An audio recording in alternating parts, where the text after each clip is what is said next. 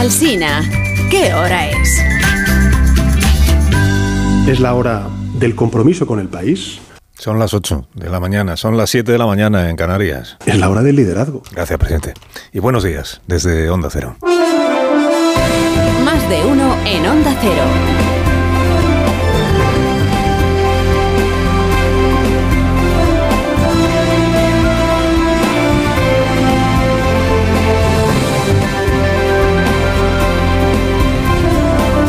Tal? ¿Cómo están? Bienvenidos a una nueva mañana de radio.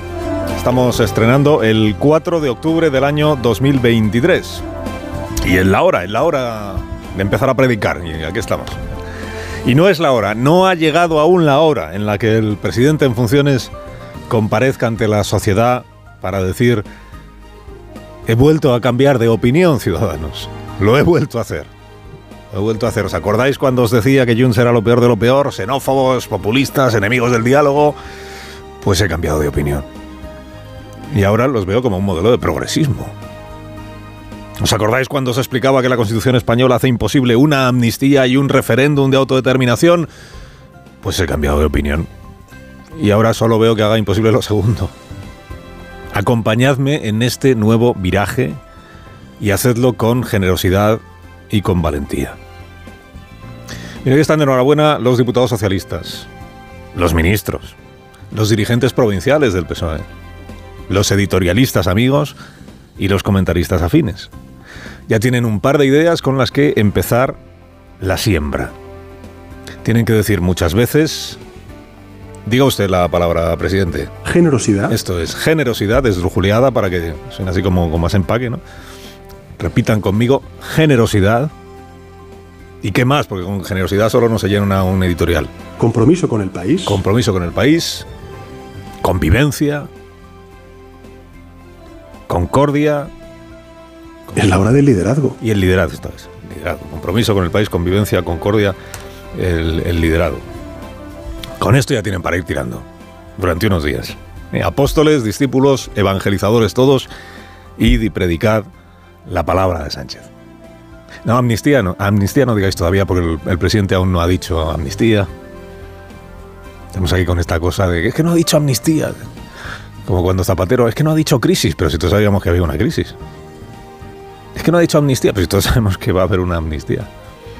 Pero todo esto otro, si estas otras palabras, sí, compromiso, progreso, generosidad, liderazgo, todo esto meterlo en cada declaración que hagáis a partir de ahora, en cada página de periódico, en cada tertulia, como si no hubiera un mañana. No es broma. No, esto no es una broma. No es broma, no. Llamadle generosidad a negociar un precio, que es en realidad en lo que estamos, o en lo que está. A negociar un precio y por alto que pueda parecer, a pagar ese, ese precio. ¿no? Qué generoso, dijo Shiloh cuando el mercader Antonio le ofreció una libra de su carne. Qué generoso está siendo me ofrece carne. Esto no es generosidad, presidente. Estos son negocios políticos. Dice legítimos, bueno, legítimos envueltos en el interés general y en el recurrente reencuentro entre catalanes y el interés general.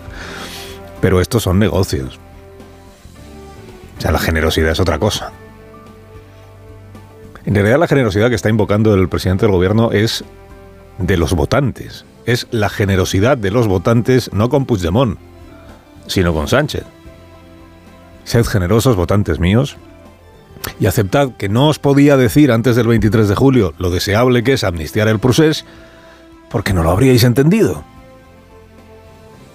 Sed generosos y disculpadme que ocultara este pequeño detalle de mi proyecto para España. Tal es una nota a pie de página. lo de- Sed generosos y no me tengáis en cuenta que evite concretar aún dónde está ese clamor social que reclama una amnistía y que yo estoy escuchando ¿no?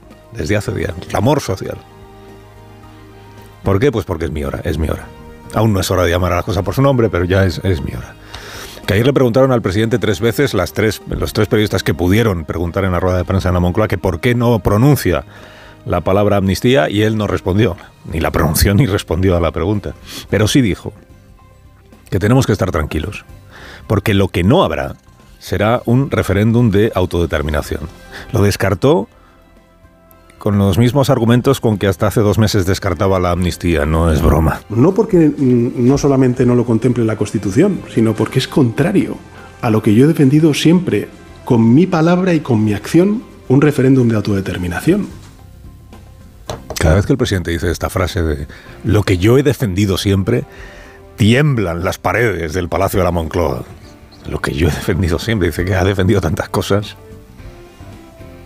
Ha defendido tantas veces una cosa para acabar haciendo la contraria, que entenderá el presidente la inquietud que hoy genera escucharle decir que no habrá porque no hay referéndum de autodeterminación posible.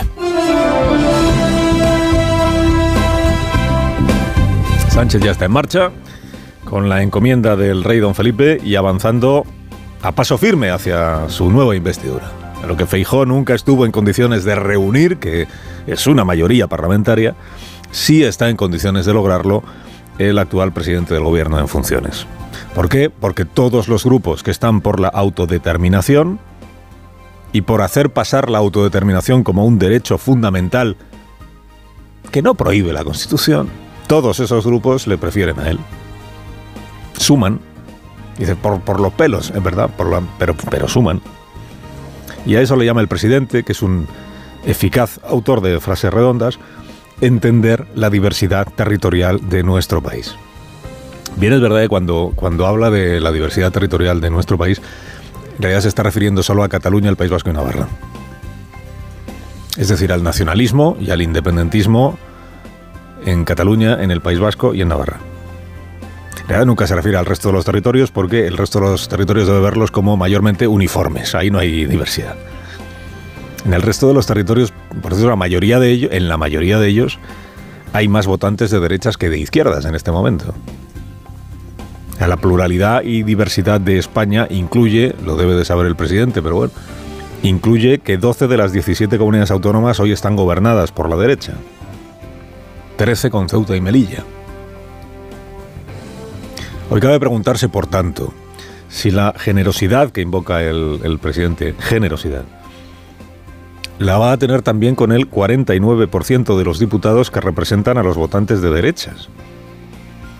O sea, si cuando dice esto tan aparentemente elevado que dijo no se puede aspirar a gobernar España sin reconocer la pluralidad política de nuestro país ni la diversidad territorial de nuestro país.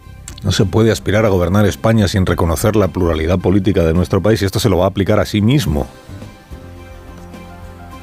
Si en esta legislatura, en fin, hará algún esfuerzo el presidente por entenderse con los 11 millones de españoles que no le han votado a él ni a su constelación de socios, perdón por llamarles socios, eh, progresistas. Progresistas como, como el de Waterloo. Bueno, apóstoles, evangelizadores, catequistas, id y predicad la palabra de Sánchez sin pronunciar aún la palabra amnistía. Y, sin pronunciar mucho menos la palabra referéndum. ¿eh? Quietos paraos ahí, hasta ahí no lleguéis todavía. Hasta ahí no lleguéis, ya llegará. Ya llegará el momento de decir, bueno, el referéndum de autodeterminación no es posible porque no es constitucional, porque además eh, generaría división, porque no contribuye a la concordia, pero se puede hablar de todo. Eh, atención a esta frase que también la vamos a escuchar mucho en los próximos meses. Se puede hablar de todo. ¿Dónde? En la mesa esa de diálogo que podemos reactivar cualquier día. que era tan urgente cuando se le concedió a Joaquín Torra y que después pues la pusieron a dormir el sueño de los injustos, la mesa de diálogo. Bueno, pues se reactiva y ahí se puede hablar de cualquier cosa. Pero de momento referéndum no lo, no lo digáis. Consulta tampoco, Oscar Puente, consulta tampoco. ¿no? estamos todavía para disquisiciones entre qué es un referéndum, qué es una consulta, si es vinculante, si es pactado, si no sé qué. Tiempo habrá para todo eso. Ilusionado, ilusionado, pleno de ganas. Incluso emocionado. Salió ayer el presidente de la Zarzuela y así se le vio en el, Palacio de la Moncloa. Decía que estaba emocionado, es que se le, se le notaba en el, en el aspecto, en el talante, en, en el semblante, ¿no? Con este encargo regio, encargo del rey, bajo el brazo. El rey que hizo la Casa del Rey un comunicado explicando que en efecto propone a Sánchez porque tiene disposición a intentar una investidura y explicando el rey como si fuera... es que parece mentira que haya que explicarlo todo a estas alturas, explicando el rey que cuando el rey propone, el jefe del Estado propone un candidato al Congreso de los Diputados, no significa que ya esté hecha la investidura significa que el candidato se pone a buscar la confianza del Congreso de los Diputados. A veces no la consigue, como le ha pasado a Feijóo, y otras sí lo consigue y por eso sale investido. Bueno, ilusionado el presidente. De aquí a la fecha de investidura, que todavía es incierta la fecha, eh, tú ya me avisas, Pedro, cuando tengo que ponerla, dijo ayer Francina Armengol. Tú tómate tu tiempo y tú ya me llamas y me dices, ya tengo fe. El candidato se va a envolver en buenas palabras. Las buenas palabras tienen además el efecto perverso, pero, pero bien recibido por quien las pronuncia, por el Palacio de la Moncloa en este caso. Las buenas palabras tienen el efecto de que, así cuando uno discrepa de lo que se está envolviendo en buenas palabras, parece que es una mala persona. Si la amnistía es generosidad y usted está en contra de la amnistía, usted es un egoísta. Si los indultos son avanzar en el progreso en la comida y usted está en contra de los indultos, usted es un revanchista y un vengativo y un justiciero. Todo esto también lo hemos visto ya y lo vamos a, volver a ver. Se envolverá en buenas palabras y hará por, por aparecerse ante los ciudadanos de este país como el profeta de la tolerancia y del juego limpio y del respeto al adversario. Atención, este fue el momento más embarazoso de la comparecencia del presidente ayer. A ver, podemos discrepar sin deslegitimar al, oponente. Podemos sostener eh, posiciones opuestas sin tener que perdernos el respeto. Y, me propongo hacer todo lo posible para que así sea. El presidente cuyo gobierno llamó golpista a Aznar hace dos semanas, cuyo grupo parlamentario llamó a Feijó hace una semana mentiroso, insolvente, desleal, ultra, soberbio, pirómano. El presidente cuyo partido tachó de desleales a Alfonso Guerra y Felipe González cuyo grupo parlamentario imputó a Aznar haber instigado los atentados del 11 de marzo, cuyo grupo parlamentario identificó al PP gallego con el narcotráfico y sugirió que hay dirigentes del PP implicados en malversación, ese presidente se propone que la discrepancia no suponga perderle el respeto al adversario. esto no es una broma. No, no, no, no. Esto no es una broma.